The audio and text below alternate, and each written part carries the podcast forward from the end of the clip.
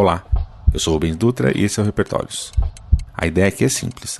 A cada episódio irei conversar com uma pessoa sobre sua trajetória de vida, o que ela fez ou deixou de fazer para chegar até aqui.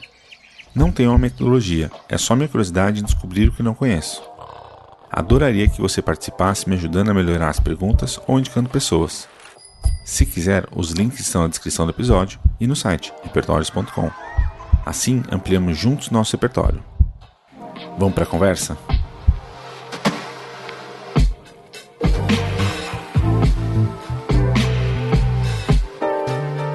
Hoje eu vou conversar com uma pessoa que é uma pessoa que, desde o início, ela pare... inicialmente para mim ela parecia arrogante, mas ao mesmo tempo eu falo assim, cara, como que pode falar assim essas coisas? Só que depois eu entendi que não era arrogância, muito pelo contrário, era uma, uma não uma certeza da maneira negativa, vamos dizer assim, mas uma certeza do que ele estava falando e do que ele estava vendendo. Era uma pessoa que é, sabe polir as palavras e, é, e parece ter uma paixão pelas palavras, assim. É admirável, assim. Eu não, acho que dificilmente eu conheci na, na minha vida uma pessoa que gostasse e conseguisse trabalhar tão bem as palavras como além da poesia. Da, trabalhou, pelo que eu saiba, trabalhou muito na, na parte de publicidade com isso, mas que tem algo além para colocar. Então o Andreas é um cara que eu admiro muito pelas suas posições, pela sua firmeza e pela sua poesia ao escrever. Esse é porque você está aqui. E quem é você? Opa, é, tudo bem, Rubens? É, eu estou aqui porque sempre que me dão a oportunidade de falar, eu vou. é, além de ser seu amigo, de ser seu parceiro, de, de, de é, de gostar muito das coisas que você produz. É, o principal motivo é esse. Se me dão um microfone, eu falo. eu acho que é muito importante é, colocar suas ideias. Não, de novo, né? Não com arrogância, Sim. mas com convicção, né? Se, então, se você tem ali a possibilidade de, de dizer o que pensa, diga. Mesmo que, que depois você venha repensá-las, né? Sim. É, ouvindo os outros também, né? Se der a oportunidade de ouvir também, ouça. Mas eu acho que é por isso que eu tô aqui, porque tem um microfone. Mas quem é você? Ah, eu sou é, uma pessoa que acredita no amor humano. Acho que é isso. Acredita no convívio humano e na importância da gente se conectar é, pelo bem é, maior, pelo bem maior, pelo bem de todos, pelo bem-estar comum. Acho que é isso. Quando alguma coisa trava o bem-estar comum, é algo que me frustra bastante. Isso desde muito cedo, desde, desde moleque, assim. Isso me, sempre me, me incomodou mais do que incomodava meus coleguinhas. Às vezes eu ficava, gente, vocês não estão pensando nas outras pessoas que estão perto da gente aqui, que não estão na mesma situação que nós, enfim. Tinha até episódios que eu, assim, lembrando de quando eu era muito novinho, é, eu ia às vezes naquelas churrascarias rodízio, meu avô levava a gente, levava a família toda, eu ficava com dó do cara que servia o frango com... frango com bacon que ninguém pegava. E às vezes eu pegava o frango com bacon, embora eu não goste até hoje, mas porque eu ficava com muita dó, porque ele passava oferecendo frango com bacon e ninguém pegava. Aí vinha o outro da picanha, todo mundo ia atrás dele. Então, eu ficava com pena do garçom, coitado. É, depois eu fiquei pensando, depois que eu fui garçom, eu fiquei pensando que talvez ele até gostasse de andar com frango com bacon, porque trabalha um pouco menos, né? Mas a sensação que eu tinha naquela mesa é que não é bom ser ignorado, né? Sim. É, nunca é bom ser ignorado, né? Ser desprezado, ou então tinha aquele negócio de virar o vermelho, né? Na mesa eu achava aquilo tão ofensivo, deixar o cara passando e você virar o, o, o negocinho vermelho para ele olhar. É, é como se fosse, cara, para você o sinal tá fechado. Sim. É, se vier o seu amigo da picanha, o sinal tá verde, enfim. é, é isso sempre foi algo que me incomodou. E agora, lembrando desse, desse, desse episódio, eu lembro que numa mesa de 20 pessoas e pessoas da minha família que eu amo, admiro, talvez eu fosse o único que ficava com realmente com dó do, do cara do, do frango. É, então acho que é isso. Acho que eu sou uma pessoa que sente muita compaixão. Quando eu era pequeno, a minha mãe disse que eu falei uma vez que é, ela falou que eu era um menino muito sensível. Aí eu falei para ela assim: quer dizer então que eu tenho um coração inteligente? Ela falou: é isso. Acho que você definiu muito bem. Eu queria ter essa mesma poesia hoje. Eu acho que hoje eu não chegaria nessa definição de que sensibilidade é ter o coração inteligente. é isso. Não, mas ah, isso você falou tem, tem coisa assim, né? A, a criança é uma, uma, uma coisa que ela consegue ver o mundo mais cru do que a gente consegue ver, né?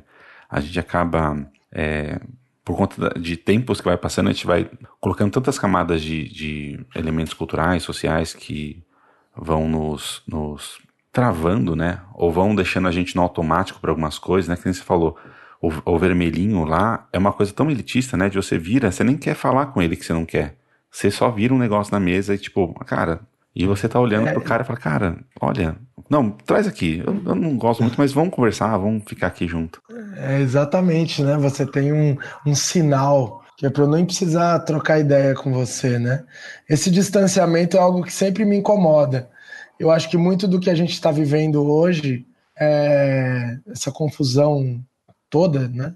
Ideológica, enfim, é, ela, ela é fruto da falta do diálogo, de ouvir, de ter sensibilidade, de conseguir enxergar as coisas é, de uma maneira mais sensível e com a complexidade de repertórios distintos, Sim. né? De, então, assim, tem gente falando, poxa, mas é muito óbvio tal ponto, e o outro fala, para mim tá muito óbvio o outro ponto, e ninguém Sim. consegue. Hoje um primo meu mandou um, um vídeo em que ele é um pedaço daquela série dos da CNN, o Grande Debate, uhum, e ele sim. só manda um lado do debate. É. e ele realmente é. é. uma piada pronta esse vídeo que ele manda, porque assim, gente, o nome do programa é o Grande Debate, sabia? E você sim. mandou só dois minutos, que são o lado um do debate, tá faltando o outro lado. Não dá para editar esse programa, você tem que mostrar os dois lados, senão ele perde o, o, o propósito dele. Não é para você lacrar, né? Para você mostrar a situação toda, né? Exatamente. Perfeito. É, mas voltando às questões de sensibilidade, né? E, e, e, da infância, do repertório que foi lá, foi começou a ser mostrado lá de trás. Eu sempre gosto de contar uma história quando eu tinha uns de como a gente, assim, você falou quando a gente vira, vira adulto, em alguns momentos os nossos é, limites vão, vão ficando mais rígidos, né? Sim. E eu lembro quando eu era muito novo, eu estava no carro e eu chamei o meu irmão de viado.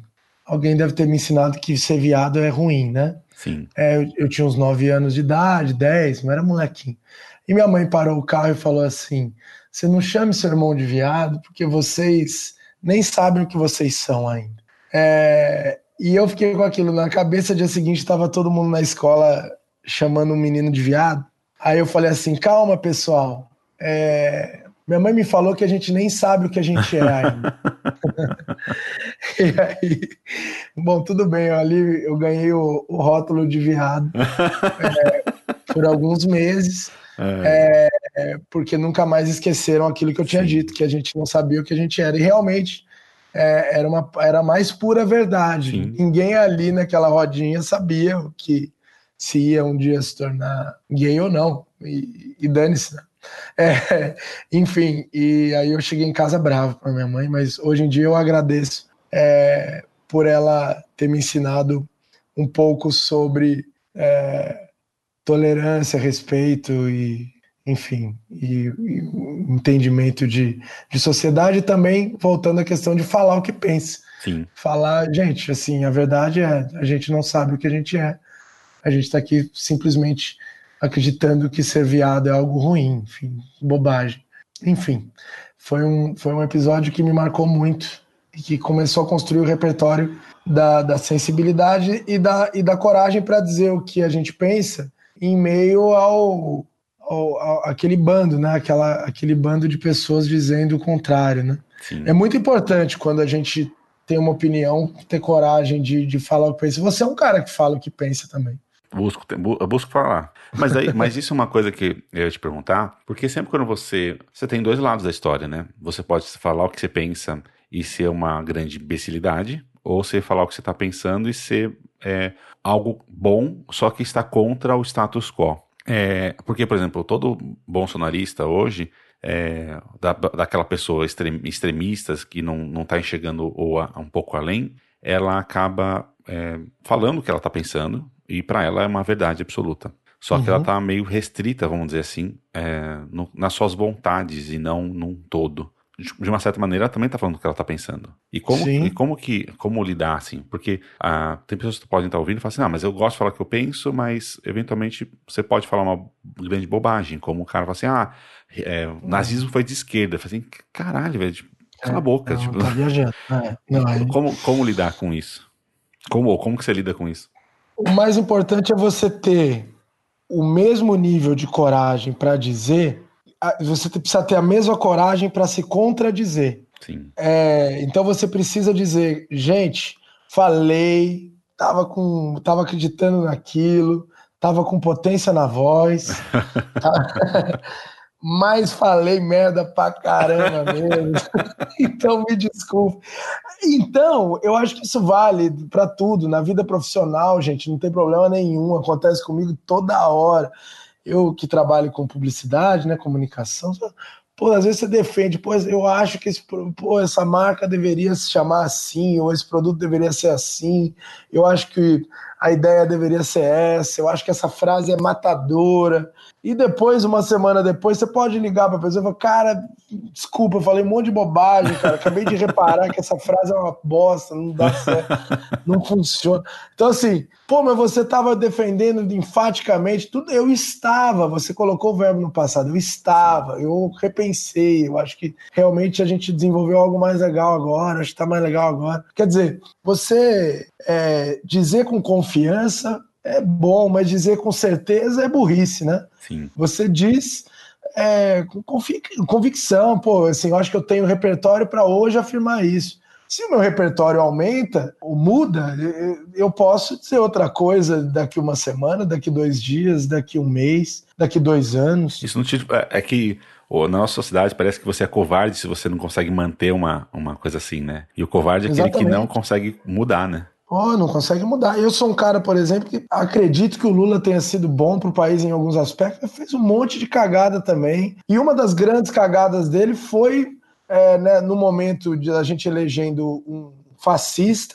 Ele, ao invés de unir a esquerda, ao contrário, se colocou numa posição é, solitária e, e, e totalmente narcísica, né? Total. E não conseguiu ter diálogo, assim como o Ciro Gomes também não conseguiu. Então ficou esse impasse aí de, de quem ia ser a voz da esquerda, o Haddad ali no meio com aquela cara de bundão que ele tem, e, e a esquerda não conseguiu, pô, vamos sentar aqui. Quando eu falo esquerda, é tudo que vem pro lado de cá de Bolsonaro, tá? Assim, qualquer coisa para cá. É qualquer coisa para cá, eu já tô, tô topando. Tá? Até o Maia vira de esquerda, né? Até o Maia.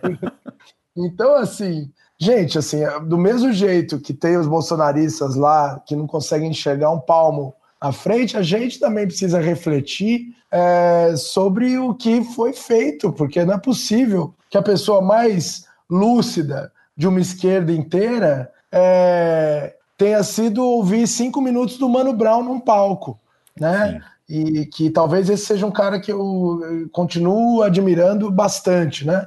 Foi lá e disse a verdade, gente, a gente está perdendo a conexão humana. Voltando lá no papo do garçom com, a, com o negocinho vermelho em cima da mesa, é isso, não adianta. Quando você perde a conexão, depois não adianta você chegar pro garçom e falar: Ô amigo, não tem mais um pouquinho daquela, daquele franguinho lá que você.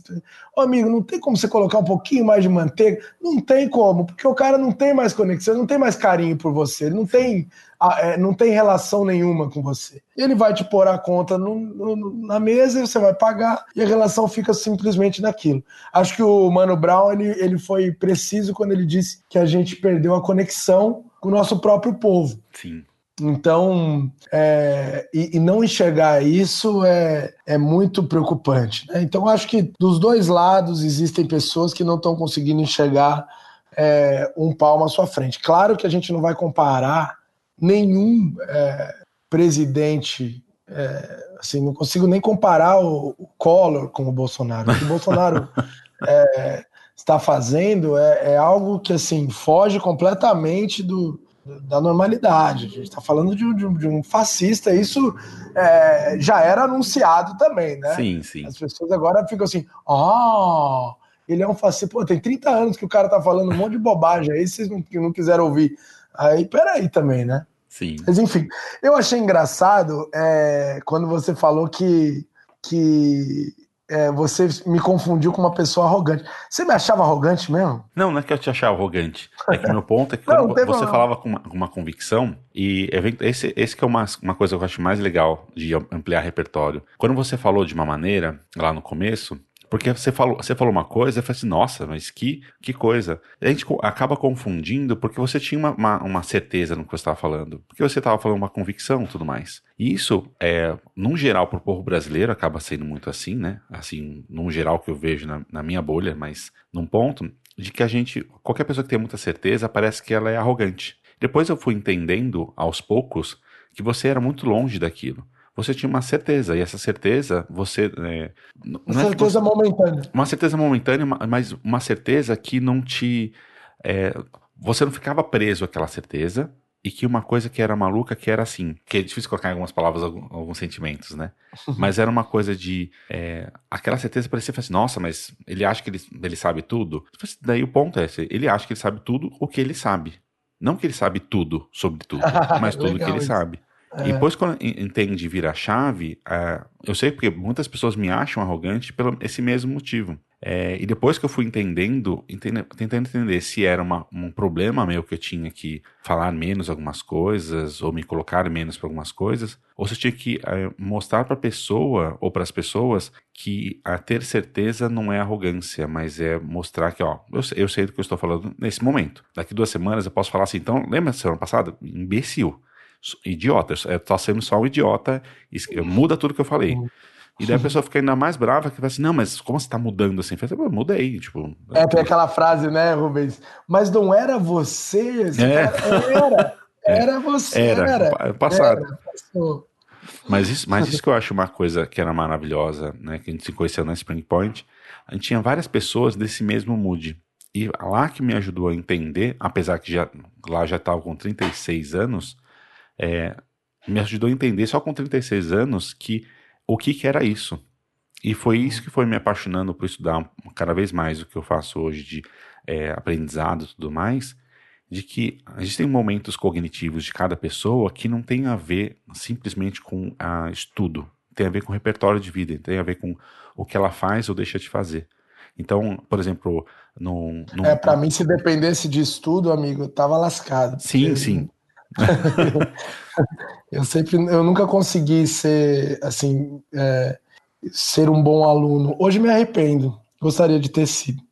É, algumas aulas eu fui muito bem, mas a, a, minha, a minha performance acadêmica foi um fiasco. A minha também, a minha ainda é, mas meu, esse é um ponto que eu discuto é, muito é, com várias pessoas é que a, a, academia, a gente tem uma coisa que a academia é essencial, é, é, se prova hoje com a quarentena que está passando, ela se prova essencial porque sem um estudo profundo, sem um rigor científico para fazer qualquer coisa, é, mesmo na publicidade ou é, na comunicação tudo mais, é essencial ter rigor científico, mas ela peca também por alguns aspectos que ela não consegue entender do dia a dia.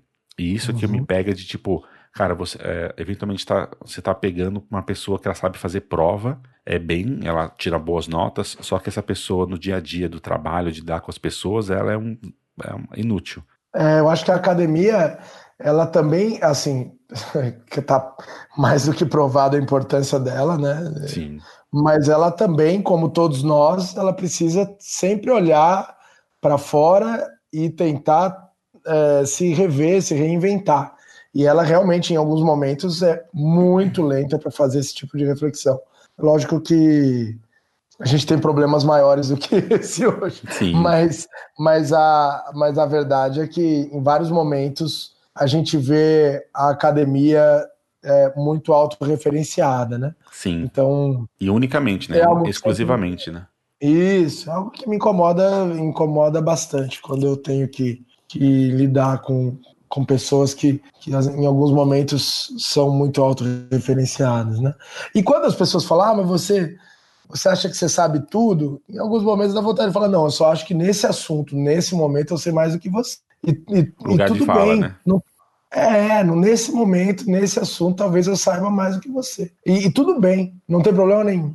Eu é, é, muito legal você ser ruim nas coisas. Eu gosto de dizer que é, antes de você aprender a ser bom, você precisa aprender a ser ruim em tudo. Sim. É, então, assim, você precisa aprender a ser um músico medíocre, você precisa aprender a ser um. Tenho jogado xadrez, eu sou péssimo, mas eu tô. Eu vou ali. xadrez é muito difícil. é muito difícil.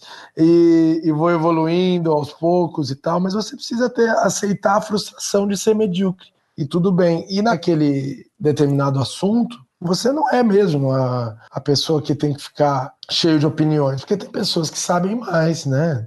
São líderes técnicos, né? E a gente tem que ouvi-los. Sim, total. São pessoas que estão estudando isso, estão, vivendo isso mais do que a gente, tem muito mais horas voo do que a gente, né? Para que, que a gente vai sair querendo pular para as conclusões, né? Exatamente. Queria te perguntar duas coisas dentro da mesma, mesma pergunta, que é o que, que você faz exatamente hoje e como você foi parar nessa área, mas, além disso, uma coisa que você falou lá atrás, que é uma das coisas que mais gosto na vida, é se conectar com pessoas e tentar fazer o, o bem para todos. Nesse nosso momento, a gente tem uma, uma questão, que nem você falou do seu primo, que as pessoas só mandam os, um, um do lado da história. E ela não quer ouvir de jeito nenhum outro e acha necessariamente, antes de começar a ouvir, que o outro está errado. E daí, como que você faz na sua área é, e aproveita e fala o que, que você está fazendo hoje. Como que você faz na sua área para que as pessoas possam ouvir os dois lados? Porque a gente está falando de política, é, e na política você tem os dois lados e tudo mais, mas num cliente você também tem dois lados. O lado que o cliente acha que quer e o, o, o lado que você acha que ele deveria fazer.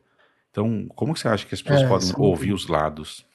É muito frequente isso. Eu não sei se eu sou a melhor pessoa para ajudar as pessoas a ouvirem os dois lados. Eu acho que tem pessoas muito mais capazes do que eu. Em alguns momentos, até pelo meu tom de voz e tal, em alguns momentos eu acabo colocando. É... Não sei. Em alguns momentos, eu não sei se eu sou uma pessoa boa para realmente moderar uma discussão para que todos sejam igualmente ouvidos, né? Acho que em alguns momentos eu preciso me controlar para não não acabar roubando a, a fala, sabe? Sim. Então isso, isso é algo que eu tenho feito com o tempo aí recentemente e tenho, tenho trabalhado para melhorar. Mas uma das coisas que eu acho que é assim importante dizer, hoje eu trabalho com comunicação, né, publicidade, branding, né, criação de marcas e tal. Uma das coisas que, que eu acho é que, na verdade, normalmente quando um cliente vem até nós, pelo menos naquele momento, ele sabe muito sobre o negócio dele, né? sobre o que ele está lançando. Então.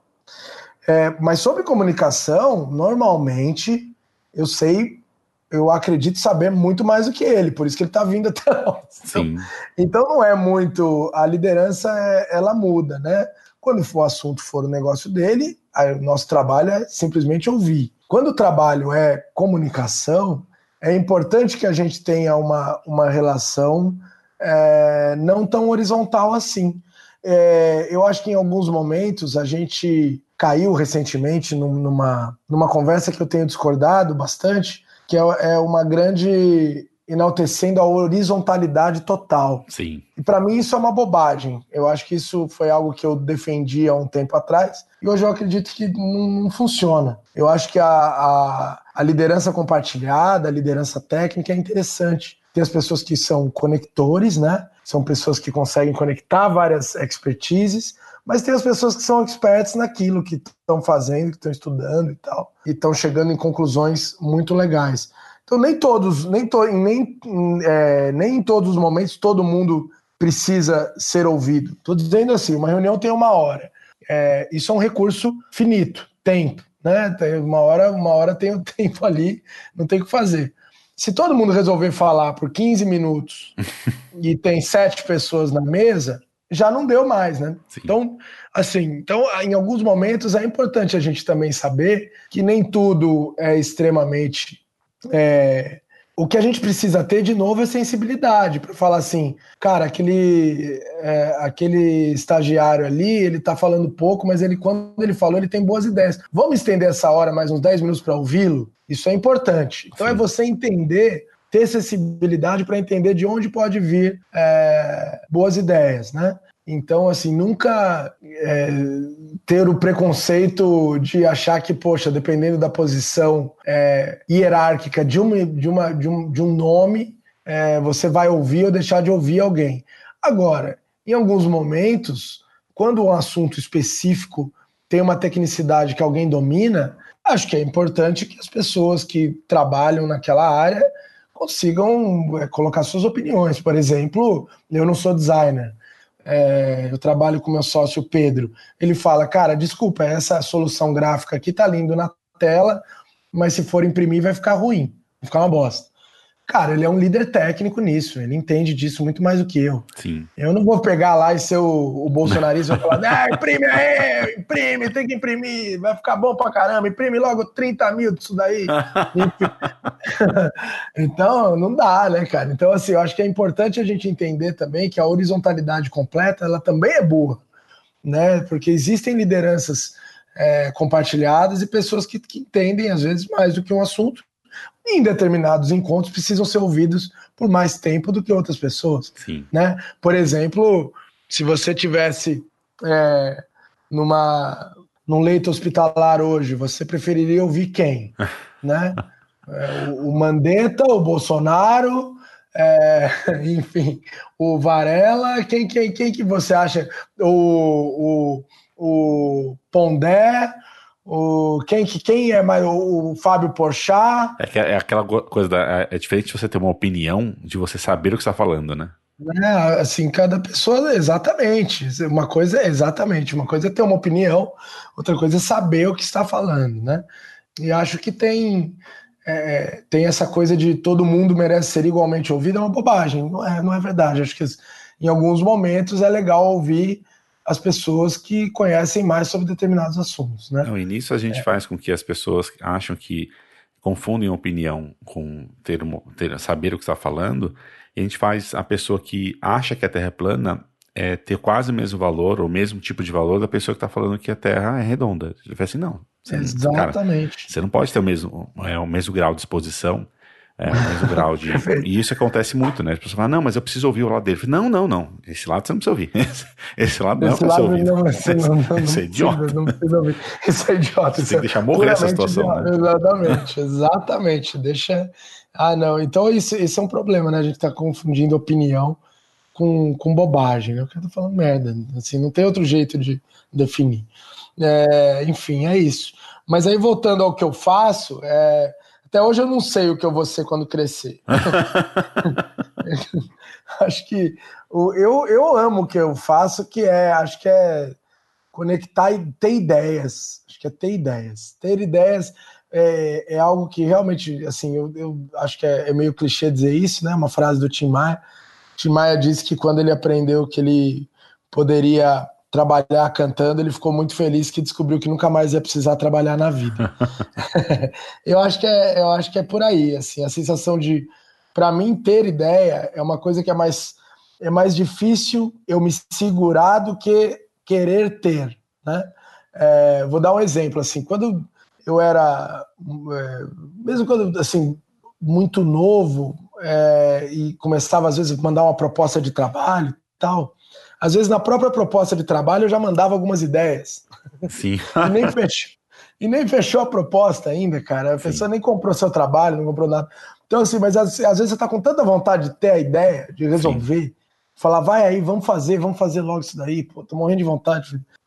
Então, que em alguns momentos a, a relação de, de, de trabalho é, nos, nos ensina a não não vai, é como se o Tim Maia gosta tanto de cantar que, pô, eu canto de graça aqui, meu, não tem problema não. Você fala, cara, mas peraí, você precisa cobrar, você precisa viver disso daí. É, eu, eu acho que é assim, eu gosto tanto de ter ideia que em alguns momentos é, eu tenho dificuldade, a minha maior dificuldade é cobrar por isso. Então. Ah.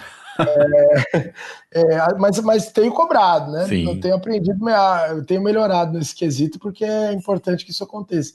É, é não, isso bom... você falou, eu, eu, passei muito por, esse, por essa questão, nesse problema. É, de, disso, né? Tipo, a pessoa tem um problema, nossa, a gente começa a elaborar muitos, muitas possibilidades de solução, não sei o que lá, e saber o que dá para ser produzido, o que não dá. Acabei saindo da, do design, porque no design eu não sabia como fazer cobrar isso, e hoje em dia ajuda as pessoas né, exatamente nesse processo também de tipo, como, como, como, como vamos cobrar? Como vamos chegar numa, num mínimo multiplomon aqui de tipo, como que eu vou cobrar? vou cobrar por hora? Então, quanto que vale essa hora? Por que, que vale essa hora? Isso aqui lá. Ajudar a elaborar esse, é esse processo, porque se deixa, né? Pessoas que trabalham com muita, com ideias como a gente, se ferram, né? Porque você tá numa reunião, você deu a ideia, a pessoa já comprou e foi embora, né? É isso mesmo. É como se você tivesse um, um, um laranjal infinito. Laranjal é fogo nesse momento de falar de laranjal, né? é, mas assim, você tem um laranjal infinito e as pessoas vão lá pegar sua laranja em algum, em algum momento você precisa falar, ô, peraí, né? Segura a onda aí, né? Preciso, preciso ganhar, senão não me sustento, não vou comer laranja só.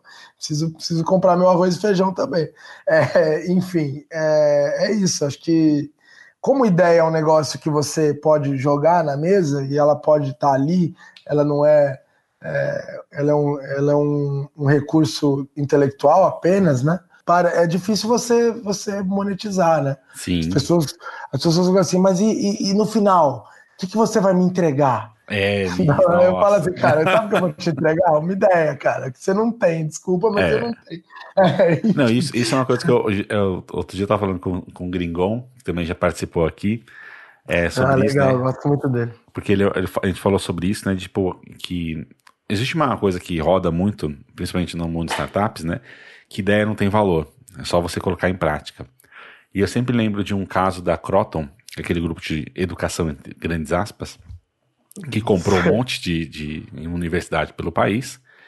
E como uhum. eles começaram fazendo uma. Eles não sabiam muito como começar alguns processos, e eles chamaram algumas consultorias para fazer uma concorrência entre elas. Todas elas vieram, apresentaram algumas ideias, e o que, que eles fizeram? Ficaram com as ideias. E não pagaram ninguém. ah, assim, rolou isso? Rolou. Tipo, é até, até um vídeo no YouTube exatamente dele falando disso.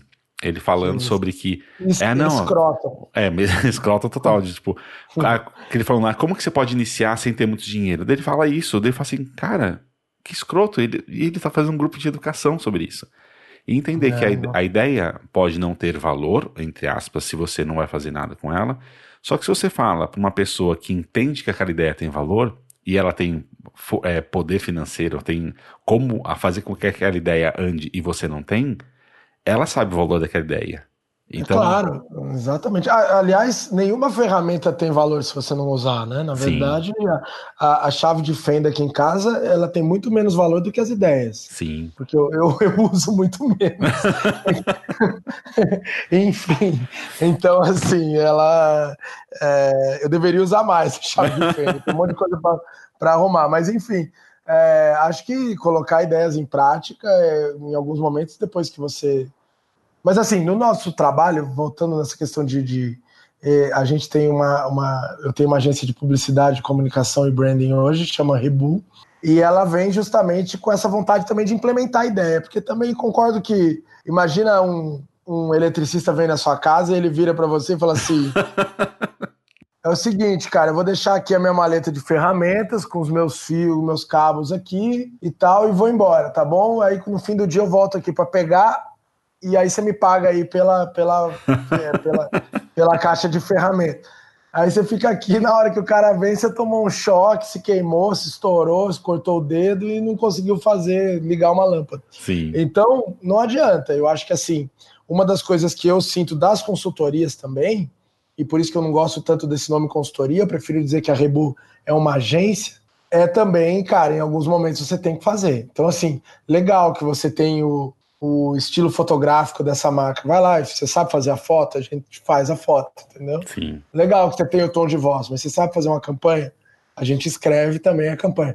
Então, assim, não, não adianta, em alguns momentos, o, o cliente ele precisa é, ver o trabalho pronto, né? Imagina Sim. se se tudo fosse assim, né? Eu acho que as consultorias têm essa coisa de cagar a regra pra caralho. E na hora de falar, vai lá e faz, ah, não temos braço, não é isso, a gente direciona, a gente não sei o quê. Mas daí, se, mas daí o meu ponto é só que é, quando você está falando com o cliente final, isso é perfeito. Mas se você está numa reunião com outra agência, as suas ideias para ela valem mais do que a sua ação. Ah, não, claro, que ideia tem valor, pelo amor de Deus. Ideia, isso aí, nossa, não tem como, né? Ideia é tudo, ideia manda, ideia. E outra, aí entra a questão da, da, da de, de não ser arrogante mesmo. Eu acho que eu nunca esqueço o, aquele um diretor daquela revista esportiva argentina chamada Olé.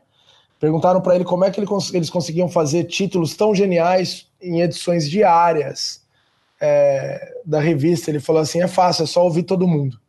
Então, assim, é, assim pega e fala assim, gente, vamos, vamos conseguir pegar pessoas que trabalham com, é, com redação aqui e vamos deixar as pessoas escreverem 30 títulos por dia. Você pega esse grande compilado, com certeza um vai ser genial, vamos embora? E é, ao invés dele querer ser o, o diretor de redação, que só ele vai escrever as ideias. Com certeza vai ter dia que vai ser bom e vai ter dia que vai ser ruim. Eu adoro as tirinhas do Laerte, e tem dias que eu falo, bom, essa aqui foi fraca. Sim. Né? Assim, faz parte do, do acervo criativo de cada um. Ninguém precisa ser brilhante é, todos os dias, né? É, é, é, é, um peso muito grande esperar que as pessoas venham com soluções brilhantes todos os dias. É, e agora, eu queria, aproveitando isso que nós estamos falando, é, eu queria que você me falasse qual foi um, um, um dos, ou o momento mais importante que ajudou a te definir na sua história, assim? Qual foi aquele momento, que você falou um momento ah. da sua mãe, né? É, que ela ah, para trás, mas um momento que você, você fala assim, nossa, esse momento fez com que é, o Andrease de hoje seja o Andrease de hoje. Ah, que me ajudou a me definir bastante.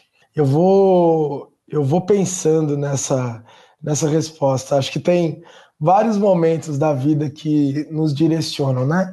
Eu, eu não gosto de dizer que eu já estou é, muito definido, mas para chegar onde estou hoje, cara, recentemente, é, acho que foi meu casamento, sabia? Acho que foi meu casamento. Acho que foi conhecer a Ana. É, eu, é, pode parecer uma declaração, é simplesmente uma declaração de amor, mas eu acho que é, é, é, é, mais, mais profundo ainda do que isso. Acho que é, é uma pessoa que consegue despertar lados bondosos em todo mundo à volta dela. Então, acho que ela, ela despertou o meu lado mais menos rancoroso. Eu era muito rancoroso, acho. E eu acho que assim, e era algo que talvez quando você falou que em alguns momentos eu parecia arrogante, talvez fosse por rancor. É, eu tinha raiva. E, e, melhor do que ter raiva, ter desprezo é melhor. Eu recomendo. é... eu acho que a Ana me ensinou a ter mais desprezo e menos raiva. É, e isso foi algo que me definiu muito nesses últimos anos. Eu acho que eu comecei a ter mais desprezo e menos raiva. E isso foi, foi importante. Acho que isso tem me definido bastante. Não que eu não sinta muita raiva em alguns momentos, quando tem que ser sentida, mas Sim. também tem horas que o desprezo funciona bem. E quando o desprezo funciona bem, o, o, o desprezo é só um negócio para espantar a mosca, né? é, e, e, ele funciona. Se, se o seu objetivo é só almoçar em paz, você não precisa matar. Você pode só espantar, entendeu? Sim. Agora, se estiver tendo um monte de mosca na sua casa, aí você tem que matar. Aí vem a raiva. Aí tem que usar a raiva. então, assim, a raiva tem que ser utilizada, ela tem que existir. É, então, todo esse... sentimento. Aliás, todo sentimento tem que existir. Sim. Todo sentimento tem que existir, até o ódio, até o rancor. É, se existe uma palavra, essa palavra ela tem um propósito, né? Então, de novo, você falou de palavra, acho que isso, assim, ele, ele, a raiva tem que existir. Só que antes eu acho que eu tinha é, uma, uma porcentagem de raiva muito grande de desprezo muito pequena. A Ana me ajudou a aumentar a porcentagem de desprezo e diminuir. E usar a raiva só quando for para matar a mosca mesmo. Maravilha. E, a, e, a, e usando, em cima desse conceito que você falou, é, aqui, mais ou menos em cima, você acredita que existe certo e errado ou só depende de contexto? Ah, eu não acredito que, assim, certo e errado, depende. Se for uma função é, específica e técnica, acho que sim, mas para funções mais, para questões mais profundas e, e que, envol que envolva sentimentos, acho que não. É, eu acho que quando, ouvi, quando envolve o coração não tem certo e errado. Quando envolve razão, tem, né? Assim, tem o jeito certo e errado de ligar um abajur? Tem, cara, desculpa, mas tem. então, assim, é, você precisa de luz? É, ligar o abajur significa ter luz? Sim, então tem. É, mas o abajur eu posso ligar na tomada com interruptor, eu posso girar uma hum. bateria, eu posso ter algumas hum. formas de ligar ele. De ligar ele. Mas sim, eu preciso sim. energia para ele. Mas o princípio sim, básico é, é energia. Tem o jeito certo que é mandando energia para a lâmpada. Né? Enfim, é, isso acho que não tem jeito. Tem uma piada muito boa que é assim: é, quantos psicanalistas precisam para trocar uma lâmpada? Aí a resposta é: mas a lâmpada precisa aceitar ser trocada. Maravilhoso. É, é, muito boa, né? Enfim, acho que assim, uma das coisas que eu gosto bastante no dia a dia é usar o humor. Acho que é, é o, eu gosto da frase do. Acho que foi o Chico Anísio que disse que é. Eu, e eu nem acho ele um cara tão engraçado, mas eu acho essa frase dele muito genial. É, o, o humor é tudo, até engraçado, né? Então, em alguns momentos, quando você consegue usar o humor para aproximar é, as pessoas de uma, de uma ideia, de um conceito, é muito legal, que tem a ver com a sensibilidade, né? Sensibilizar. O humor, ele tem essa. O humor é como se fosse uma, uma chave de entrada para o coração das pessoas. Assim, é muito fácil. Fica, ele, ele deixa as coisas muito, muito claras, né? Para você. É, você consegue usar uma metáfora e resolver. E eu, desde muito cedo, eu, quando você fala de repertório para trabalhar com o que eu trabalho, que é a criação, eu acho que eu sempre trabalhei com isso, eu só não cobrava. É, eu, o mas o meu avô contava piadas, é, a gente viajava né, de São Paulo para o Maranhão, né? E, e, viajar de carro para o Maranhão são três dias, então haja repertório, né? Oh. É, então, meu, meu avô ia contando as piadas, minha avó ia contando muitas piadas e, e, e também é, declamavam e faziam é, charadas. É, e aquilo, e ao contrário, todo mundo ficava ali, eu ria das piadas e tal, meus irmãos e tal. Hoje são pessoas é, incríveis, cada um fazendo, é, trabalhando nas suas áreas. Mas eu era talvez o único que ficava pensando na piada, às vezes por duas horas. eu ficava assim, ué, mas onde é que ele me pegou nessa piada? Que horas, por que, que ela é engraçada? Por que, que ela tem é, um drible na, na, na linguagem, né? Onde é que a gente, a gente a gente acha isso engraçado. Outro dia eu estava treinando aqui, fazendo um treino pelo, pelo Skype, né? Pelo, pelo Skype, não, pelo Zoom, né?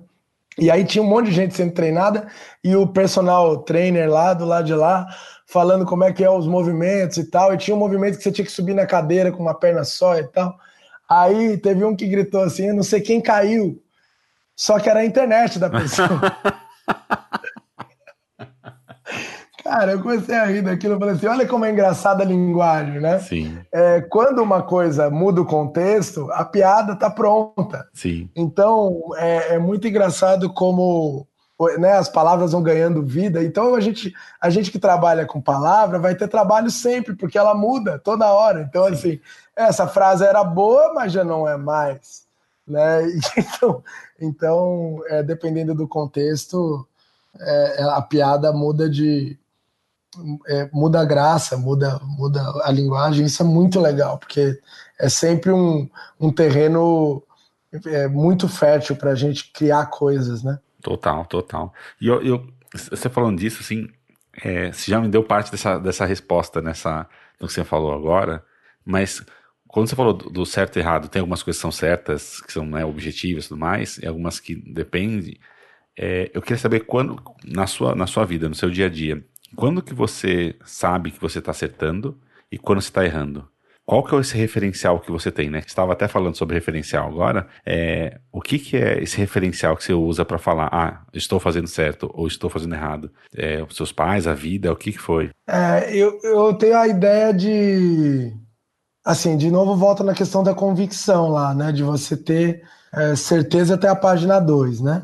Em muitos momentos a gente tem ferramentas para analisar se algo deu certo. Se era o único caminho para chegar lá, nem assim a gente ia ficar louco se a gente tivesse que, que abrir todas as possibilidades é, de, de, de, caminhos, né? Imagina, assim, de novo, voltando à questão, a, meta, a nossa analogia aqui com, com, o, com o abajur, né? Se for pensar em todas as maneiras de se ligar a um abajur, imagina que loucura. A gente, com experiência, vai adquirindo caminhos que dão certo, né? E, e sempre buscando novos repertórios que podem levar a dar ainda mais certo, né? É, e mensurar isso tem muito a ver com se uma campanha ou uma marca conseguiu o que queria, os investidores conseguiram os resultados que queriam. No fim, o que a gente trabalha é para o capital, né? Ser um publicitário de esquerda sempre vai ser uma questão para mim. é, enfim, é, isso eu tenho que levar para terapia, não para o repertório. Mas, enfim, o, o, o que acontece é o. A gente analisa se deu certo, quer dizer, vocês conseguiram o objetivo de vocês, as pessoas conseguiram se engajar com certa campanha, conseguiram resultados, estão é, tendo muitos comentários no Instagram, tá, tá, tá no, no na, na, na, TV, todo mundo falando da campanha, falando de uma foto, falando de uma imagem, falando de uma marca, enfim, tudo isso é sinal de que algo deu certo. Se era o caminho certo, o único caminho possível, isso a gente nunca vai ter a resposta. Acho que a gente precisa também conhecer nossos limites, né? A gente não vai. Se a gente tivesse a resposta absoluta, primeiro que ao invés de trabalhar para investidores, eu trabalharia pelo bem-estar comum. Sim. Né?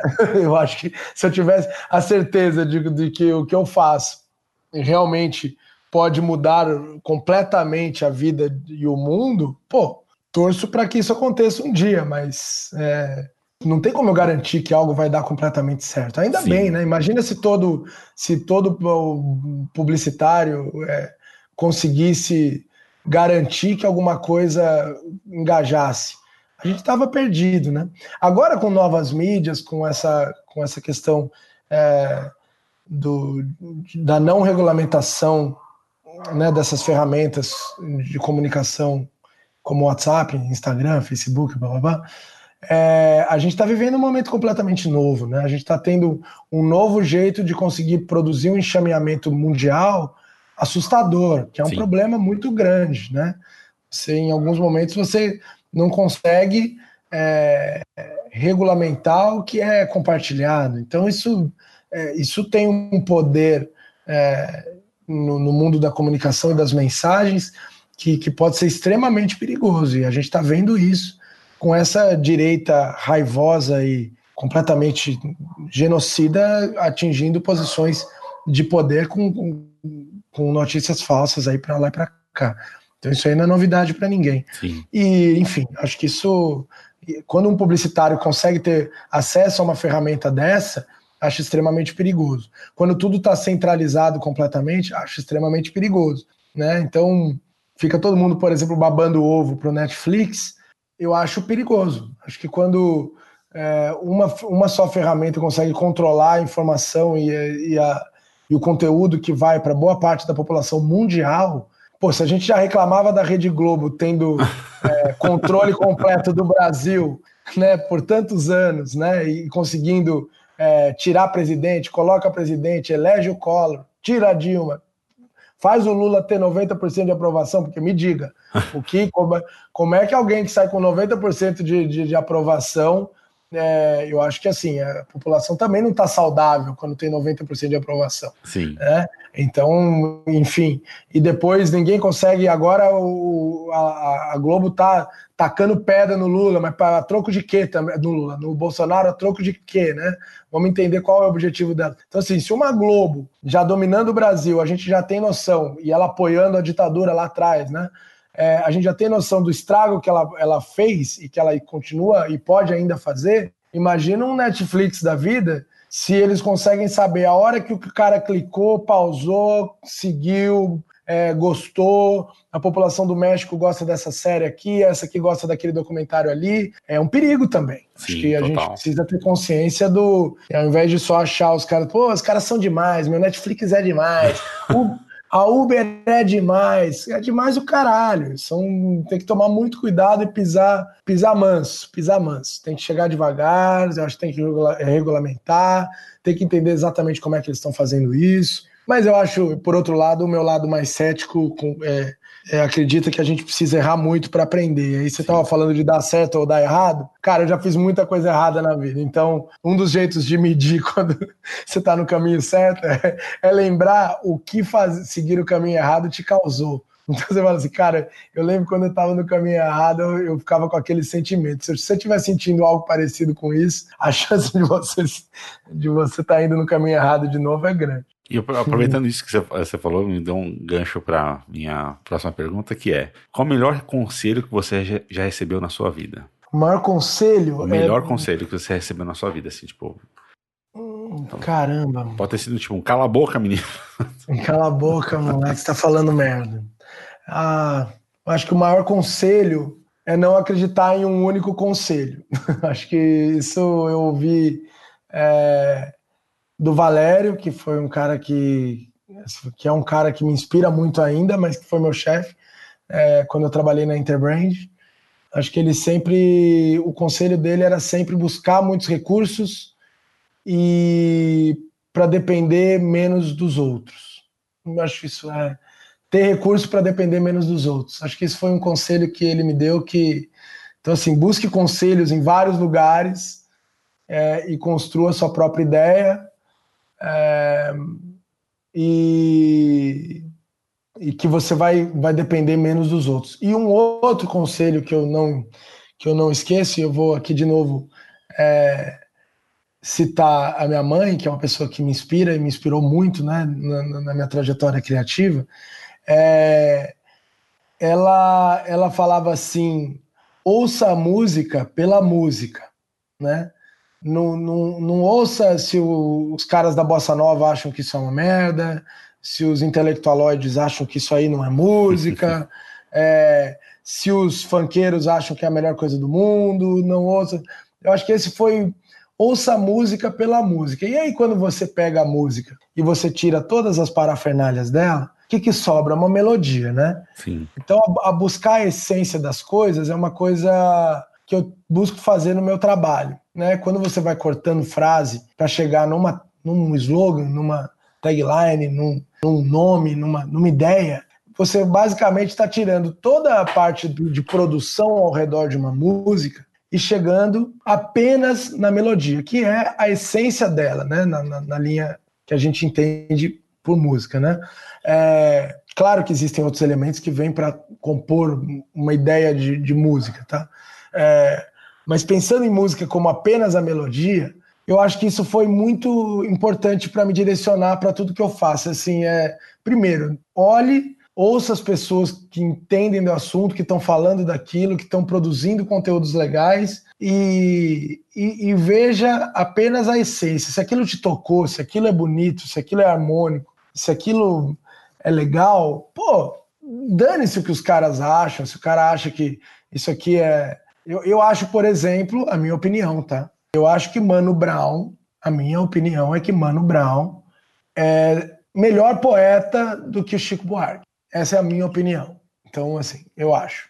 Acho que ele tem um pouco mais. Ele tem a genialidade é, e, o, e, o, domínio completo das palavras. Acho que nesse sentido os dois são equivalentes. Uhum. Mas do ponto de vista de é, naturalidade para dizer as coisas de um jeito muito único e de um jeito muito dele, eu acho que ele tem mais autenticidade que Chico Buarque. Logo, eu acho que ele é melhor compositor do que o Chico Buarque, é melhor é, poeta do que Chico Buarque, né? É, enfim, essa é a minha opinião. E por que, que eu estou falando isso? Eu não tenho a menor ideia. É, não, mas tudo para dizer que assim, a minha, esse ensinamento de ouvir a música pela música é você tirar suas próprias conclusões. Sim. É, a música Baba Baby, ela é genial. Ah, você acha um absurdo dizer isso, as pessoas vão dizer que isso não é nem música e tal. A melodia dela é genial. É, eu vou até cantar um trechinho aqui para vocês. Não, assim, ó, ela tem uma melodia genial.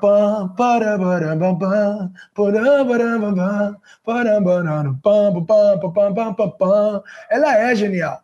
Ela é muito bem feita. Ela é uma, uma música que, que cativa, que, que pega, enfim. Você pode, algum, algum especialista em, em linhas melódicas, pode até me refutar, mas eu acho ela uma música genial. Acho que ela cantada, por exemplo, interpretada por, por uma Amy Winehouse seria algo, uma, uma obra-prima. Mas é, então acho que a, minha mãe me ensinou isso, a, a, enxergar as coisas, tirar a lente do preconceito, sabe? Ouça, ouça ouve aí é, que, que boas ideias vão vir a partir de, de a partir do momento que você não, não tem preconceito. Acho que a, a, as ideias saem onde o de onde o preconceito não entra, sabe? Sim, então, é... então só para continuar de onde você está, é, eu queria que você me falasse como você amplia seu repertório. O que, que você faz para você é, ampliar? Tipo, livro, filme, o que, que, você faz? Eu não perco, assim, a minha opinião. A minha opinião. É, se você está falando, é sua opinião. Nós vamos é a minha falar. opinião, exatamente, exatamente, perfeito. Meu, meu, eu acho que livros. Nossa, eu vou falar uma frase. Aí é pesada. Eu acho que livros, livros são overrated. é, eu acho que as pessoas têm a ideia de que a cultura ela vem apenas por meio da leitura, muito, em muitos momentos. Eu não, não estou dizendo que eu é, não. Eu adoro ler, é, e, eu, e muito do que eu sei vem da leitura, de me informar, vem de ler, vem de buscar é, palavras que outros disseram. Mas o meu maior reper, repertório mesmo está tá no mundo, está na vida, está na, na, na, fala de uma pessoa, na conversa com, com, com alguém na rua, é, observando uma sociedade diferente, observando uma organização, uma família, como eles se tratam, como eles se, se abraçam, como eles se veem. Eu acho que o, o, o que eu quero dizer apenas não é que você que as pessoas não devem ler, mas se o livro está fazendo com que você não enxergue o mundo, talvez você devesse ler menos, enxergar o mundo mais. Sim. Acho que é, isso, acho que é o, o meu repertório, ele vem de conversas com a minha avó, conversas com meu avô, conversas com a minha mãe, com meu pai, que tanto me inspira, é, com, conversa com conversas com a minha esposa, com meus amigos, com as pessoas que não são amigos também, com pessoas de universos completamente distintos, o, as rodas de samba que eu participo, é, batendo cavaco para lá e para cá, respeito às realidades e repertórios de cada um. Eu acho que isso é extremamente essencial. Se a gente está com a cara apenas no livro, em alguns momentos a gente está perdendo o mundo lá fora. Isso, claro, que eu estou falando com, com as pessoas, uma, uma porcentagem da humanidade que não é alta, que lê muito. Sim, né? sim. É, e, e, e, quando eu vejo essas pessoas que assim, buscam informação através apenas dos livros, sempre falam isso para mim. Como é que você tem suas ideias? Me indica um bom livro. Pra... Cara, quer que eu te indique um bom livro? Pega uma bicicleta, sai pela cidade e olhe tudo com os olhos ativos, né? É, olhando ativamente as coisas, como é que as coisas funcionam, por que, que um carro tal está é, é, tá fazendo tal manobra, por que, que tal é, pessoa está comprando aquela abobrinha de lá para vender no, no, no, lado de cá, por que, que o cara do ovo vem aqui vender na Pompeia, da onde está vindo esse ovo. Olhe, olha para o mundo. Assim, é o melhor livro para ler é um livro que é, pô, ele é, ele é 5D, ele é 7D, ele é, ele é lindo, ele é cheio, ele tem é, cheio de, de, de, humor, cheio de sentimentos, cheio de amor, cheio de, de coisas, é, reviravoltas na história, enfim. Então, Não, acho que. É, assim, eu, eu, concordo 100% com você que tem uma, um ponto que a, o livro tem um, ele tem um valor social é, por conta de ele ter sido mais comum, a, a forma mais comum de transportar o conhecimento pelo mundo, né? Que é, é um jeito mais fácil de como. Você já viu uma bobagem, uma coisa assim que eu acho uma bobagem, uma bobagem. Você vê live para lá e para cá, os intelectualoides, o que, que eles mostram quando eles vão usar a tela do computador? Atrás uma pilha de livros. Ninguém sabe se realmente leram todos aqueles livros. Sim. Assim. Mas, assim, uma pessoa que lê aquele, aquele volume de páginas, em algum momento deve estar perdendo outros olhares. Eu, talvez seja a conclusão. É, é lógico que dá para você ler e, e, enxergar o mundo? Acho que dá, mas de novo a gente estava falando de recursos finitos, o tempo é um deles, né? É, então, se você realmente é, lê ao ponto de você não conseguir sair de casa, não conseguir enxergar o mundo, talvez seja a hora de fechar o livro e, e ver realidades, ver as pessoas e as sutilezas é, de um diálogo, né? De uma, de uma realidade. Acho que é isso. Não estou dizendo de novo, é, amo ler, amo os livros, é, mas eu acho que em alguns momentos as pessoas acham que inteligente é só quem lê. Né? Só quem, quem lê pode me trazer algo, pode, é, pode somar. Eu estava lendo o, assim, os, os grandes compositores, é, os meus maiores ídolos, por exemplo, no universo da música, é, são pessoas que não necessariamente é, têm uma linguagem culta, é, exatamente afiada, vai. É, e, e, é justamente dessa autenticidade de trazer a poesia a partir da visão delas de mundo que para mim é tão inspirador. Então acho que quando o, a, a beber e se tragar dos livros está, está com, começando a te intoxicar a ponto de não conseguir é, ter uma, uma visão autêntica das coisas, é, talvez seja legal você expandir um pouco esse olhar. Por exemplo, quando eu vou compor um samba, alguma música, alguma coisa assim, Rubem, que eu acho que é interessante, é... se você vai ali e faz os acordes de um violão, você, você já colocou uma, uma jaula, né? Você não consegue pensar além daquilo, daquelas possibilidades. E quando você sai para a rua cantarolando, você não tem aquela amarra. Então a chance de sair algo que não existe ou algo novo é muito maior. É, enfim, acho que o, é, eu concordo com você que o livro ele é, ele é em alguns momentos a, a maneira mais comum de se demonstrar é, inteligência e conhecimento, mas está longe de ser a única. Sim, não, e tem uma, um detalhe que tem um, um estudioso inglês chamado William Glasser que vai falar bastante sobre isso, de que é, isso, isso é, é, polêmico dele, de que o livro é um dos piores jeitos de se aprender, porque ele é o que ele é, que é o menor, o que menos usa é, todas as possibilidades dos seus sentidos. Então, o livro não tem cheiro, o livro não tem gosto, o livro não tem cor, o livro, livros são só as palavras que você vai extrapolar na sua mente. Então, essa extrapolação, sim, te dá te faz te dar uma atenção absurda e tudo mais. Tanto que para você escrever, você precisa ter uma, uma. Não é simplesmente colocar um monte de palavras no ponto. E daí a gente vai voltando no passado, que nem se falou dos compositores, né?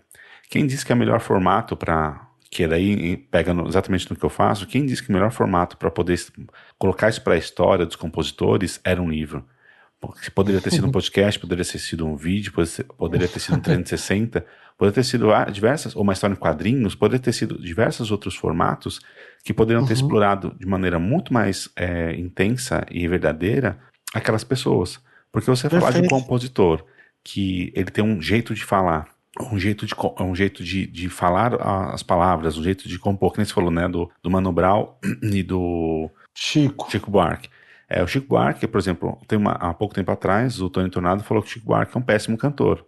E ele é um péssimo cantor, mas um ótimo intérprete das, das músicas dele. Como intérprete, ele é ótimo. Mas como cantor, ele é um lixo. Se casca o pé qualquer cantor, ele é muito.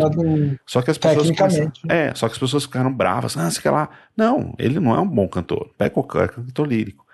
E daí meu ponto é muito sobre isso de hoje. Quando as pessoas falam assim, ah, vamos fazer uma produção. E as pessoas falam muito hoje, para o mercado de publicidade, treinamentos, é tudo vídeo. Só que a pessoa não sabe o que, que ela quer. Ela simplesmente está é. fazendo como aquele valor social, como é o livro. Isso, então, assim, ah, não, você tem que fazer um livro. Não, quem disse? Eu posso fazer é. uma tese de mestrado e, e, te apresentar um áudio, por quê? Porque é o melhor formato para aquilo que eu vou te fazer, porque aquilo Perfeito. que eu estou te mostrando. E eu acho que esse, esse valor social, é, ele é ruim para tudo, né? Porque a gente é, restringe. Porque é de novo a questão do preconceito, é a questão de você é, se limitar. Ah, Sim. Ah, então agora. É, é, eu, eu, lembro, às vezes, na, na, nas agências que eu trabalhei, por exemplo, a gente às vezes fazia uma apresentação em vídeo você tirar conclusão uh, em cima de, de, das coisas, assim, conclusões em cima de, às vezes, uma amostra muito pequena, é sempre, é sempre uma burrice. É, fazer uma apresentação com vídeo ia bem, o cliente adorou. Aí que qual que era a conclusão? Pessoal, de agora em diante, toda apresentação vai ser em vídeo. Sim. Não, existem, as coisas são multifatoriais, né? É, são complexas. Eu acho que entender a complexidade do mundo, inclusive tem uma pessoa que me inspira muito, que é a Karine O'Hara, que é, ela vive falando de complexidade e a gente começa a entender realmente é, como, como as coisas são complexas, pô, as soluções são infinitas, né? Elas são infinitas. E, e, ao contrário do que as pessoas pensam, Deus dá asas às cobras, sim. Se você tivesse. É, o, o, Mano Brown fosse, fosse desenhar, fazer, sei lá, tirinhas, ou fosse um redator publicitário, muito provavelmente ele seria um excelente redator publicitário. Enfim, porque ideias e criatividade é algo que o cara tem dentro dele por questão de, de referências, o, o, rap foi por onde ele, ele fez aquilo sair, né? Sim. Mas poderia, de novo, é, ser pela plataforma que, que, que, qualquer outra plataforma, a genialidade dele estava ali questão é qual a plataforma que iria sair. Não, né? e que você está falando sobre o, o, a música, né, o violão, por exemplo, para pessoas que né, entendem o mínimo de música, sabe que o violão ele te restringe ao número de, de acordes, o número de, de tons que você consegue fazer com aquele instrumento. É, o cavaquinho te dá outra restrição, o piano te dá uma amplitude muito maior, mas também não te dá todas, todas que o, o nosso ouvido consegue fazer. O único que consegue fazer todos os sons que a gente consegue ouvir é a natureza como um todo. Então quando ele fala assim, ah não, mas é, o violão, o violão é ótimo, puta, é animal. Tem caras que a gente tem, né, em Amando Costa, que consegue fazer coisas, fala, caralho, como o cara consegue fazer isso com o violão? Mas o ponto Sim. é, mesmo ele tem limitações, as limitações Sim. que o violão dá.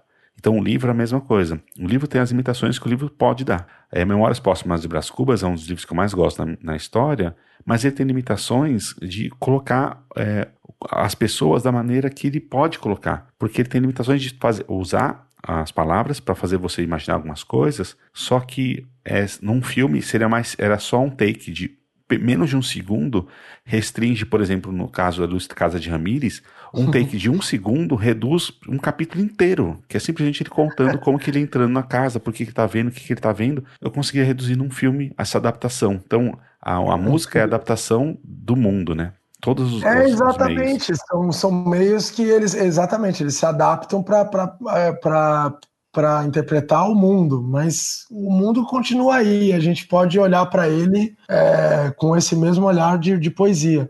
E cada meio vai ter a sua poesia, né? Sim. É, e, e, ter a sua importância. É, quando a gente fala isso, é, não é para as pessoas ficarem ofendendo, nossa, mas então você está desrespeitando o Chico Buarque.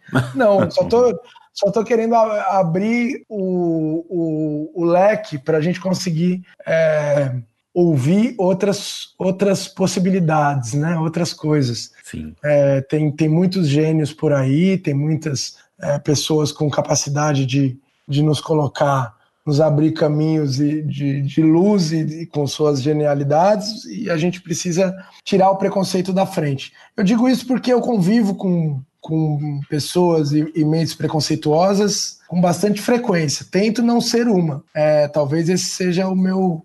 Voltando à questão de ouça a música pela música, acho que é isso, é, é, é tirar o preconceito da frente. Então, por exemplo, quando eu vejo o. Quando eu vou trabalhar com. Quando eu convivo com pessoas do universo de startups, empresas, investidores, bom, os Faria Limers, né? É, ele muitas vezes eu enxergo um lado da história. E depois em outros momentos eu vou tocar um samba aqui ali e tal. Eu também vejo um outro universo com outros repertórios. Eu acho que isso isso enriquece bastante a gente entrar é, realmente com o coração aberto. Então usando isso que você acabou de falar o que melhor te define hoje? Qual que é o projeto, trabalho, pessoa, filha? É, que, a, a, coisa que mais te define, é, melhor te define hoje, assim? Uma, uma única coisa. Um... Ah, eu acho que hoje. Acho que eu, acho que eu sou um. Acho que eu sou uma pessoa que cria a partir da observação do mundo e, das, dos comportamentos humanos. É, é, isso. Eu acho que é isso que eu faço. Do, assim, resumindo, você está perguntando do ponto de vista profissional, né? Não, não. O que, eu, eu queria saber o que, que define o Andreazzi. A coisa que a pessoa, quando você vai se apresentar, é tipo, por exemplo, é, uma brincadeira que eu faço muito, que vários pais fazem, é tipo, o que, que, eu, o que, que é o Rubens Dutra? O pai da Filipa. Esse ah, é o ah, Rubens Dutra. Porque é. eu, é, eu tento fazer, é, tem outras coisas no meu trabalho, na minha vida e tudo mais, mas o que realmente é importante de tudo isso é um cara que gosta de, de produzir multimeios, mas o principal é o pai da Filipa. Porque Ai, a Felipe é a coisa mais inacreditável do mundo. É a coisa que mais dá nervoso na vida, porque ela é, é terrível, então... tem uma energia, mas é uma coisa mais deliciosa do ah, mundo. é lógico, né? O meu, a minha filhinha Manuela, ela meu, também, né? Você, você tá com a, a Filipa tá com quanto, um ano, já quase um ano, um ano e oito. Um ano e oito meses, né? Já tem. Nossa, já é uma meninona. É, a Manu tá com quatro meses e com certeza mudou meu jeito de enxergar as coisas, enxergar o mundo. É, o que melhor me define é isso: uma pessoa que, que cria com o coração aberto. Acho que é isso. Maravilhoso. Acho que é isso. É, acho que é. Eu, eu, eu, eu não. Eu, eu acho que tem uma coisa de estar tá com o coração aberto para viver novas novos repertórios todos os dias, em todos os momentos, mas eu, eu gosto muito de criar alguma coisa com isso. Eu não gosto só de ter o repertório, eu gosto de, de usar esse repertório para criar alguma coisa, né? É, como se fosse um, um, uma marcenaria, sabe? Você perfeito, fica ali, perfeito. você pega ali o tempo todo, legal, que você estudou todas as madeiras, que você olhou todas as possibilidades e tal, isso aqui. Mas no final pode ficar um banquinho simples, pode ser uma escada, pode ser o que for. Eu quero ver aquilo ganhando vida. Eu gosto de ver minhas ideias ganhando vida. Isso me emociona muito. E acho que a Manuela é uma grande ideia que eu tive.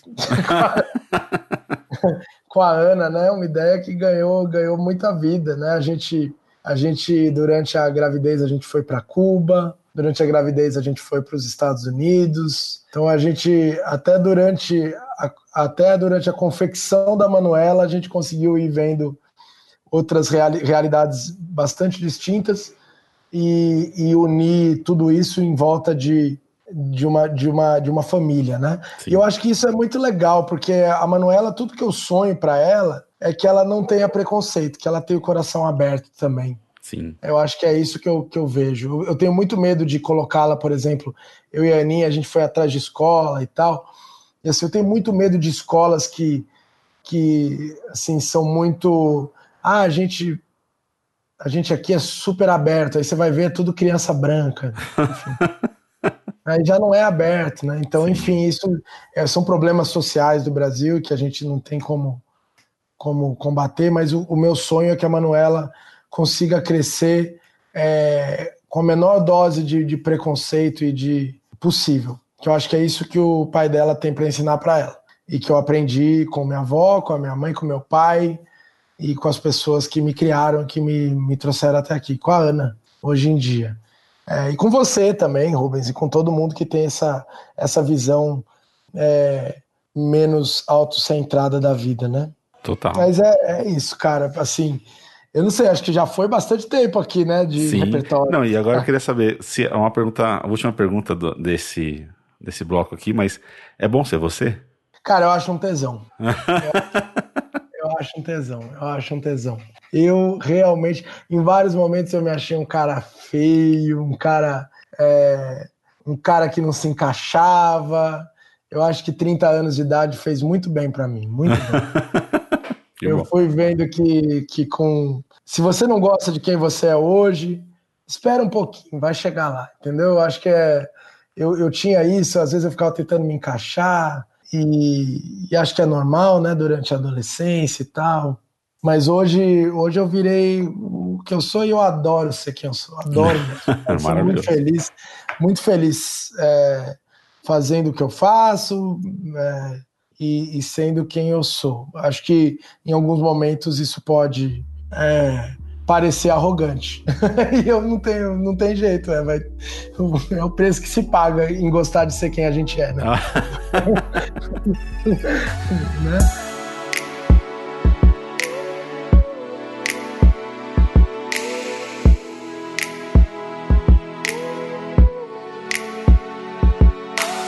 Agora são para a gente poder encerrar. A gente já está aqui uhum. ó, a uma hora e 23. Não sei como uhum. vai ficar na edição, mas eu queria. Três perguntinhas é, que são. Eu queria saber é, quais são o, quais foram os seus principais mentores da vida. Cara, acho que meu pai, meu pai por ser um cara, é, ele é médico e, e é um cara que sempre levou a medicina com a maior pureza que ela pede, né?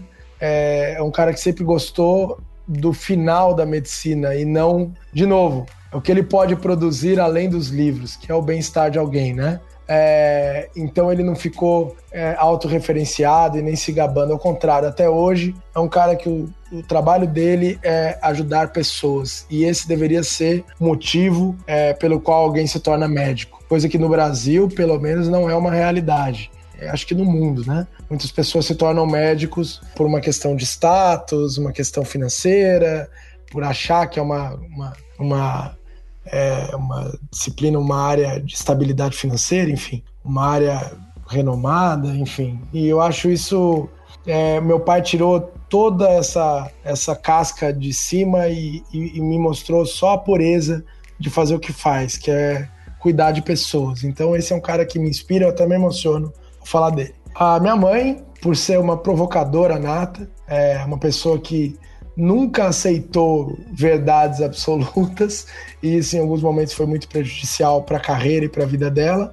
Mas é uma psicóloga muito competente, uma pessoa que me inspira bastante é, e que me ensinou a, a não aceitar quando tá todo mundo indo, sabe? Ser o aluninho que levanta a mão e fala, mas peraí, é, precisa ser assim, enfim, e, e consegue se colocar e, e, e se posicionar. Talvez por isso ele tenha, ela tenha casado com meu pai, que é um cara um pouco mais passivo, né? então, é, nesse sentido. É, outra pessoa que me inspira demais, me inspirou demais, foi minha avó Liane, que é uma mulher muito forte, uma mulher que, que, que sempre é, colocou suas ideias e que também é, era, ela tinha muita potência na voz, uma maranhense porreta. Então, me ensinou a, a também ter, ter orgulho da, da, minha origem de família indígena, coisa que pouco se fala no Brasil, né? As pessoas adoram falar, pô, seu sobrenome é Andreazzi, que sobrenome bonito. Bonito porque é italiano, né, irmão? é, é, então, acho que minha avó me ensinou a ter orgulho das raízes indígenas. Eu gosto de andar pelado pela casa, de, de comer sentado no chão e de, e de tirar uma soneca no chão gelado. Eu gosto de tomar vários banhos no dia e de conviver é, com várias pessoas ao meu redor. E acho que espero que isso tenha vindo das é, da minha dos meus ancestrais indígenas. É, tenho muito orgulho disso. Acho que é, é, muito comum, né? As pessoas falarem, ah, pessoas reunidas, ah, isso é tradição de Portugal, ah, é porque nós somos uma família italiana, ah, porque é sírio, libanês. Ninguém fala, porque isso é coisa de índio. Sim. Né? É, e, e, ainda bem né, que a gente tem essa herança indígena. Né? Então, minha avó, minha avó me ensinou muito sobre isso, sobre um orgulho de ter uma raiz de, do Nordeste e uma raiz indígena. Meu, meu, meu avô era um índio de é, quase dois metros de altura, que fez um monte de, de, de criança, nossa senhora. Daí eu sempre uma foto dele com meus meus, o meu, meu avô e todos os, uh, meus tios avós é a coisa mais engraçada do mundo, porque, tipo, um cara gigantesco. com, com, com uma. É, então, um cara que destoava, né? Sim, totalmente. Você é um cara muito alto também, né? Você Sim. tem quanto de alto? 1,90. 1,90 é alto. E, e, enfim, acho que é, a minha avó me inspirou muito, é, sempre soube se colocar e também sempre ouviu muito o seu povo. Sim. Acho que isso, isso é algo que eu tenho muita, muito a agradecer, assim, ouvir o povo e a ser apaixonada por palavras, né? pelo, que, por, pelo que a gente diz, pela poesia, e a poesia não só, de novo, a poesia não está só nos livros. Tem uma frase que eu adoro que diz que poesia é tirar de onde não tem e botar onde não cabe. Eu acho que é, é isso. Acho que essa, essa definição é, eu acredito muito. A gente enxergar a poesia no dia a dia, né? E, e colocar e usá-la como nosso repertório para produzir as nossas ideias no dia a dia. Acho que são três pessoas que me inspiram muito. Claro que tem a Ana e a Manuela, que aqui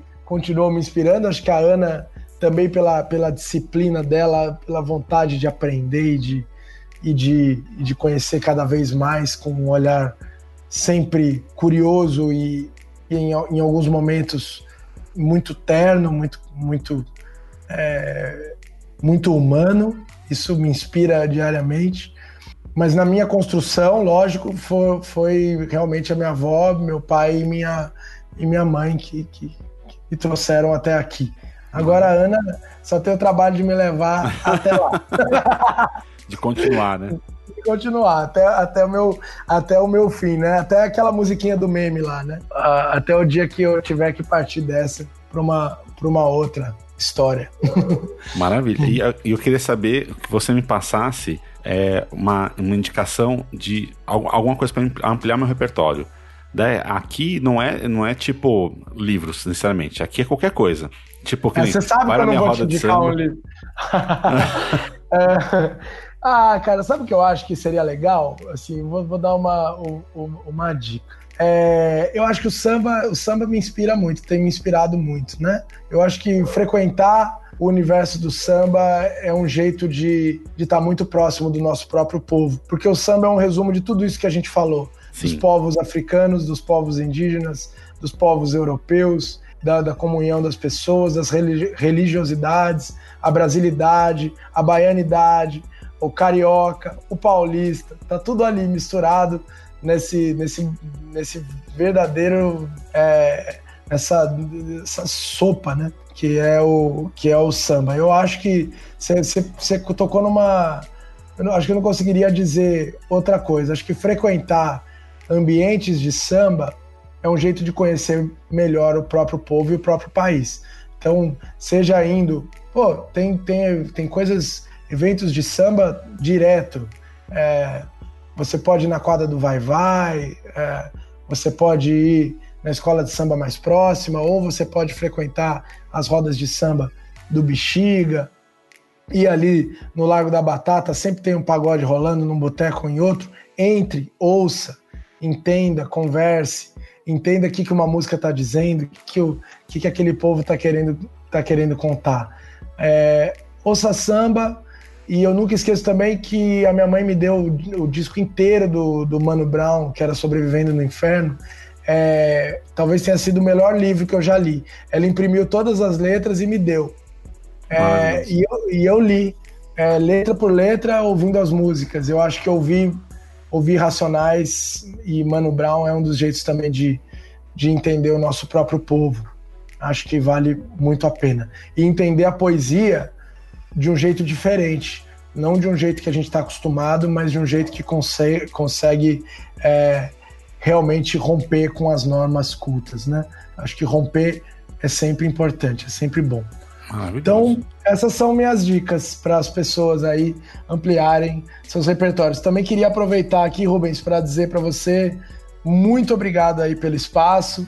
Acho que poucas pessoas vão ouvir essa conversa é, na íntegra, mas a graça desse canal é essa: você vai, ouve um pouco, aí passa um pouco para frente. Se eu falei alguma bobagem, tudo bem, faz parte. Fique à vontade para para me seguir lá no Instagram e, e me refutar, de, desde que seja de um jeito legal e cordial, manda bala. É, pode também seguir a Rebu, né, que é a nossa agência criativa, rebu.work, é, né? É, e é isso. E, e Rubens, queria te falar, valeu mesmo pelo espaço e parabéns pela iniciativa. Acho que repertórios é exatamente o que a gente precisa. Né? Ninguém aqui quer ser a voz da verdade. Só mais uma voz. Valeu, valeu mesmo, que foi um, muito bom. E só para finalizar, só precisava de uma. Você me passasse uma indicação. Uma única pessoa que você fale assim: é, puta, as pessoas precisam ouvir, ou o Rubens precisa conversar com essa pessoa, porque essa pessoa é animal. ah, eu vou, vou ser muito. Cara, tem algumas coisas. Posso falar mais de uma? Pode. Não, eu queria que você falasse uma que fosse muito especial, mas se você quisesse falar, puta, não precisa ser essas duas ou três. Pode ah, falar. Ah, eu vou ter que roubar no jogo. Não... é... Eu acho que tem duas pessoas que você tem que ouvir. Três pessoas que você tem que ouvir. Minha mãe tá lá em Boston, uma pessoa que vale a pena você ouvir. É, eu discordo de muitas das coisas que ela diz, mas o repertório dela é bem legal. Ainda bem que a gente discorda de muitas coisas, mas ela é uma pessoa que, que eu acho que vale a pena ouvir. Então a Luciana vale a pena ouvir. Vale a pena ouvir a Ana, que é a, apesar de ser palmeirense, é uma pessoa que tem muito repertório legal para falar sobre a vida é, dela como uma ativista antifascista no, no, no movimento Ocupa Palestra. é uma pessoa que vale muito a pena ouvir, uma economista com uma visão é, muito interessante da vida e do, e do futebol. É, e a terceira pessoa, Pedro Matos, que é meu sócio designer, que é uma das pessoas mais sensíveis é, que eu já conheci. Então, são três pessoas aí que eu indicaria. Né? Fora o, o, Felipe Valério, que eu já citei aí também. Maravilhoso. É. Então, agora, agora finalizando mesmo, você quer dar um tchau, falar mais alguma coisa para alguém? Não, acho que é, é isso, Rubens. De novo, agradecer o espaço, pedir desculpa se eu ofendi alguém ou o repertório de alguém e agradecer mesmo pelo programa, pelo espaço e te parabenizar mesmo porque eu acho que tá um conteúdo muito bem feito e com muita seriedade como tudo que, que você faz na vida, é seu jeito. Você é um cara sério. Sim. Você é um cara sério no bom sentido. não, não, no bom sentido, um cara que leva o que faz a sério. Isso é muito legal de, isso é muito inspirador. O cara vai fazer, você se propõe a fazer um negócio, faz o bagulho direito, irmão. Exatamente. Não é isso? Então Exatamente. você me inspira nesse sentido, né? É, eu acho que um dia, eu acho que você tem que fazer o seu próprio repertório com você mesmo. Nada mais narcísico do que. Enfim. É isso, Rubens. Valeu, viu?